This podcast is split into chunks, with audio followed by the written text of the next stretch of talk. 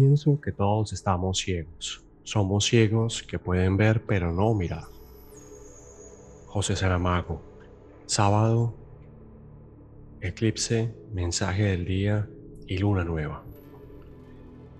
La luna nueva pasa por el sol en Tauro y toca los nodos lunares y tenemos el primer eclipse del año que trae revisiones y oportunidades.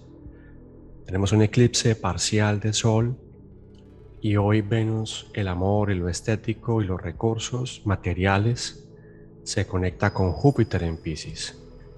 Es nuevos comienzos, expansión en un proyecto muy íntimo y personal, con conexión con algo de sentido humano y en relación con tu verdadera pasión emocional y proyecto de vida.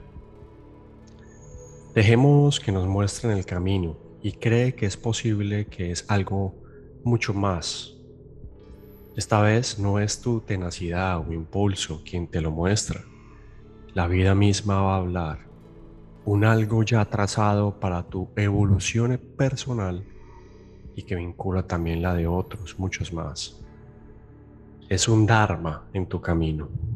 Durante el eclipse solar, el Sol y la Luna se están alineados en dedicado signo llamado Tauro.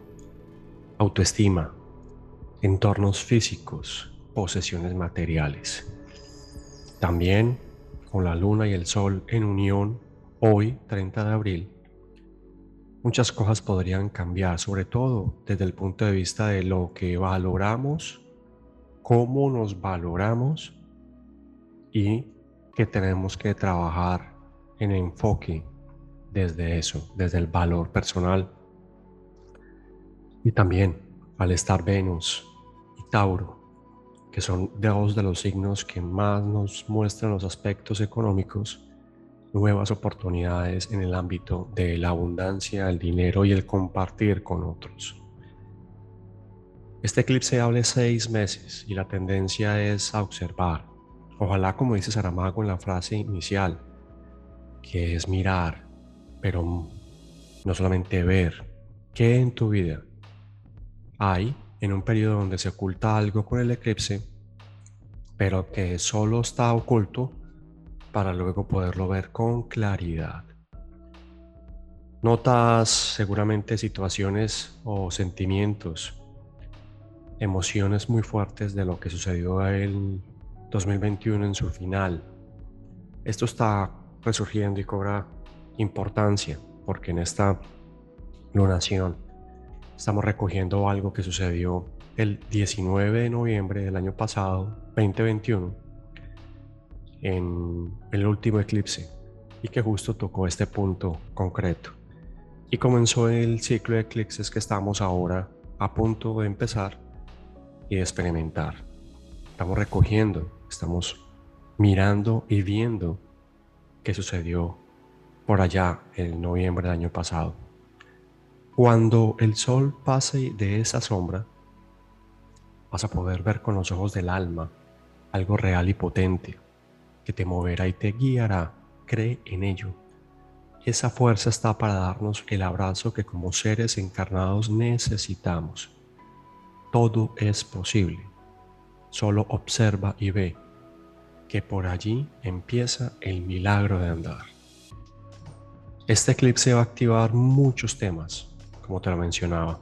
Generación de recursos, merecer lo bueno, que es valoración personal, la capacidad de disfrutar y de compartir tanto lo tangible como lo intangible, primero contigo y luego para que vayas observando a dónde puedes llevar tu energía. Hemos experimentado tal vez una semana de contradicciones, de complejidades. También tiene que ver un poco con esa sombra y esos movimientos que la astrología nos dice es para que observes, es para que veas, no para que mires cómo pasa y no sucede nada. Algo te está mostrando en tu punto, desde el punto de vista personal e íntimo.